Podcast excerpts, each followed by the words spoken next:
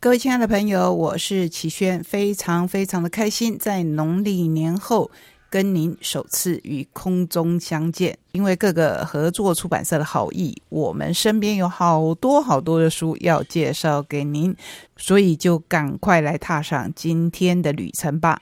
欢迎来到懒得出去，在家看书的选书单元。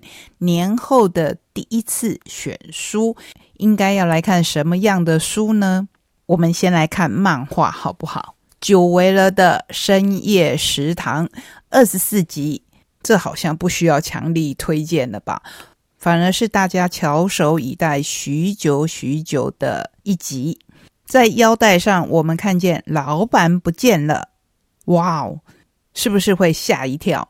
街灯暗了的新宿夜晚，人人戴着口罩，不能供酒，营业只能到八点。不过深夜食堂终于回来了。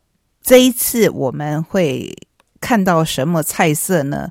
有炭烤花鱼、安康鱼干、烘鱼翅、清淡口味、盐渍樱花、糖心卤蛋、欧罗拉面牛奶。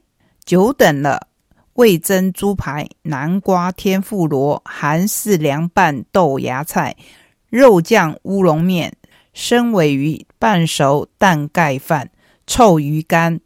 如果你有仔细的听，你应该会跟我说，齐轩有几道根本不是菜名啊，比如说久等了、清淡口味，到底在说什么？那当然是请你自己来看漫画。漫画有多精彩？相信深夜食堂的粉，不管是日剧的粉，或是漫画的铁粉，都知道千万不要在深夜看深夜食堂，因为就算你肚子本来不饿的，看了里头简单的小吃，以及你从来没有想过的口味，比如说肉酱乌龙面，我们知道了，通常都是意大利肉酱面。那跟乌龙面混合又是什么滋味呢？不用真的看，光是听我说到这边，或是我自己讲到这边，肚子都饿起来了。为什么二十四集会这么姗姗来迟？答案就在最新一集的中间，而且特别以彩色页来呈现。一开头我们就看到深夜食堂的。玻璃门上贴着“暂停营业，敬请见谅”，老板就这样短短十个字而已。耶。接着就看到里头主要的两位食客坐在神社前面说：“十个月了，老板跑到哪里去了？没有那家店，就哪里都不去了。”咦，你们怎么在这里？这是另外一位常客。当然，大家就说老板店没开，所以我们没地方去了。真由美这一位胖胖的、很可爱的客人说：“完全懂，老板没开店之后，我晚上就去吃拉面或去便利商店买，一不小心就吃多了，所以反而变胖了。”还有我们熟悉的茶泡饭三姐妹，在别家店吃他们习惯的梅子口味。鲑鱼口味、雪姨子口味，再怎么样都不像老板煮的那么好吃。就这样，我们一页页看下来，终于看到鸟居底下传来咔啦咔啦木屐的声音。哇哦！等这个人影再走近一点，相信正在看漫画的你会跟我一样，眼睛为之一亮。是老板耶！老板还说：“怎么？”怎么了？大家突然都来了。小瘦瘦嗓回答说：“什么怎么了？还不就是你店一直关着，大家着急呀。”老板就说：“对不起，对不起，明天我就开店。不过大家可以错开时间吗？现在保持社交距离很重要。大家戴着口罩一起说：‘老板欢迎回来，真是太好了。’老板之前到底是去哪了？老板，老板，老板声不断。”甚至有两个常客左拥右抱的拉着他说：“后以后不准你走掉了。”其实真实的状况是，深夜食堂的作者安倍夜郎，他真的结结实实的休息了十个月。为什么？因为他确诊了新冠肺炎，幸好经过治疗以后他痊愈了，所以我们也等到了深夜食堂第二十四集。在这一波尚未完全平息的疫情当中，真的是给我们的生活带来全面性的冲击。不但是日常，连我们看的漫画都受到了影响。所以，借着第一本选书，我们更要珍惜能够相见，甚至能够拥抱的时光。说到时光，我觉得再没有比漫画更能体现这两个字眼的书籍类了。所以，继刚才新经典文化所出版的《深夜食堂》之后。我们要介绍远流出版的《东华村礼法厅》第二集，作者是我们熟悉的阮光明。东华村理发厅第二集，印象最深刻的是孟娜对陈小华说：“要是当初你有先找妹妹玉兰商量，现在就不会这么尴尬。商量并不是交出决定权，而是试着彼此了解。这么简单的一句话，我却是一直到成年以后才明白这样的道理。”这是作家廖咪。为第二集所写的推荐序，我手中的第二集非常的特殊哦，因为它是签名版。像我自己的书签名，可能顶多在问对方要不要署名，可是阮光明的签名不止这样，真的是诚意十足。他在每一本签名版上都画上里头的角色，而且加上一句旁白。随机选择这个跟独立书店合作的点子，让人实在很难抉择。我也是支持独立书店的人，所以我跟我们台东本地有加入这个活动的实测订了十本。在年前，我先拿到了三本，光这三本我就觉得我可能一本都送不出去，因为他们都不一样。所以我也不知道接下来的七本会是哪一位主角上阵。不过这个留待日后再说。今天最主要的还是要跟您介绍这一套漫画的第二集。这两集的间隔比刚才我们介绍的《深夜食堂》二十三跟二十四之间相隔了更久，久到久到什么程度呢？久到东华村理发厅都搬家了。玉兰花都隐秘的藏在叶子里，像大人们的两片嘴唇后藏着很多难以启齿的秘密。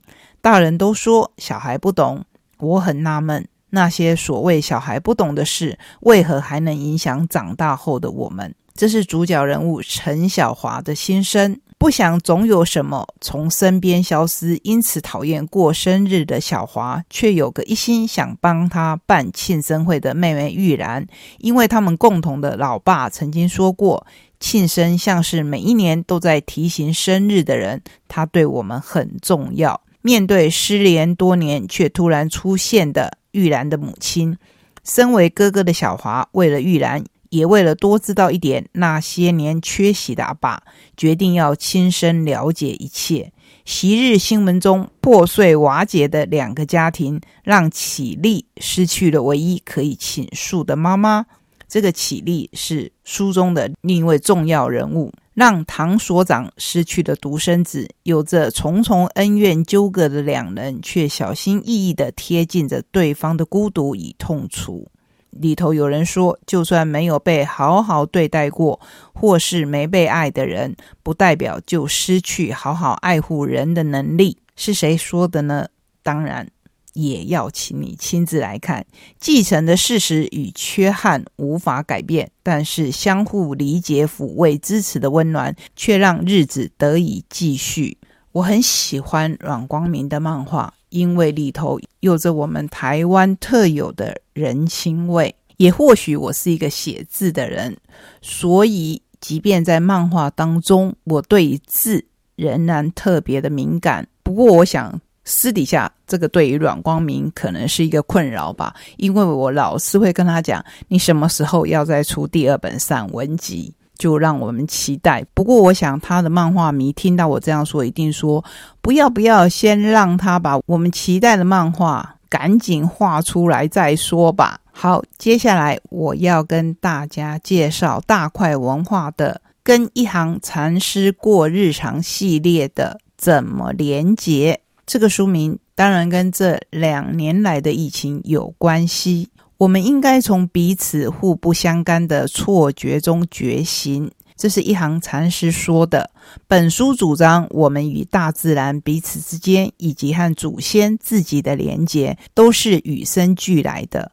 而我们，而我们可以恢复这些连结，重新意念那根本的天赋，就是归属感。我们所在的世界正深深经历着孤独、环境疏离、数位过载。一行禅师以简洁与慈悲的风格，用智慧的禅修练习，带领读者在任何时刻都可以重拾我们本来就具足的归属感。怎么连接？谈论的不只是在空间上与外物、他人、环境。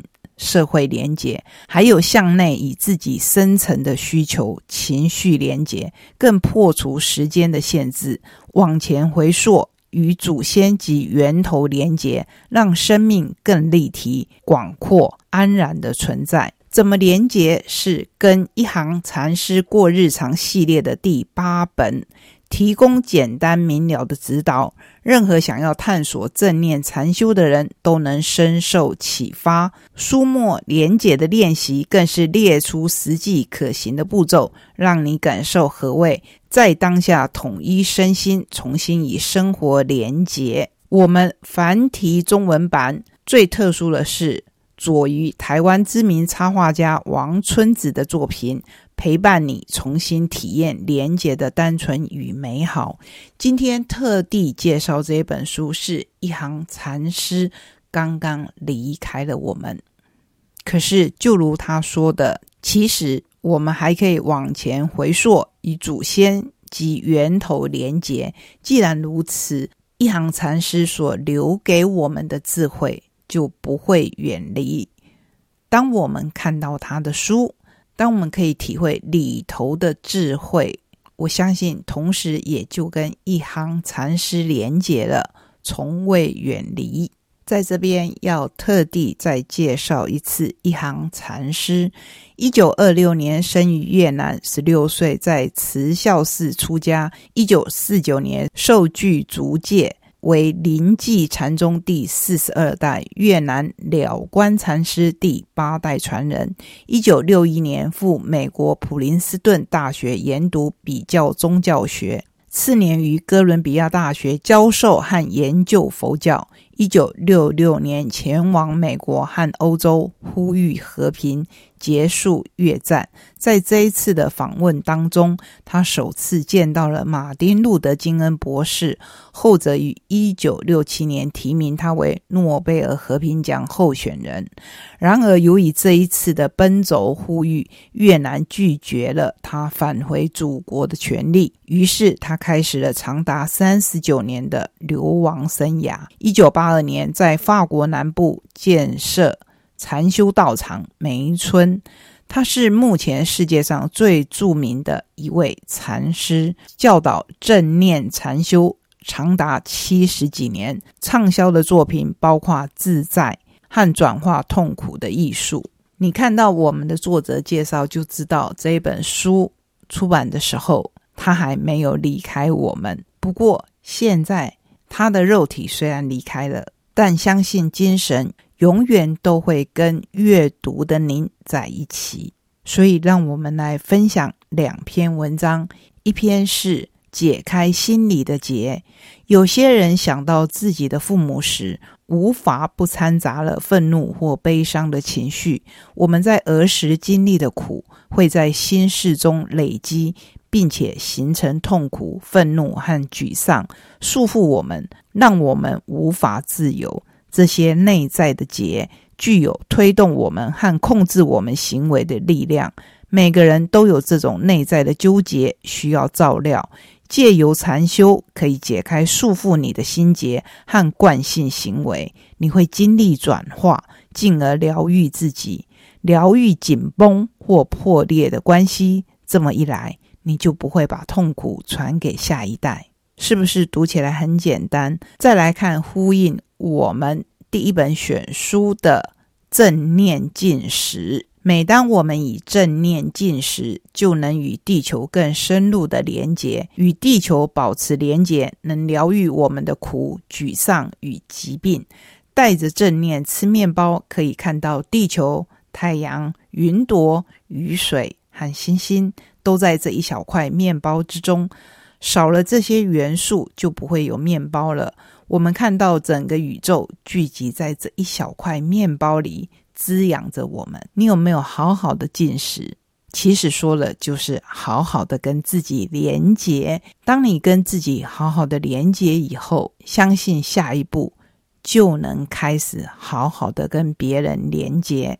这是我们今天跟您介绍的选书，看似轻松，希望在轻松之中可以带给你一些思考的力量。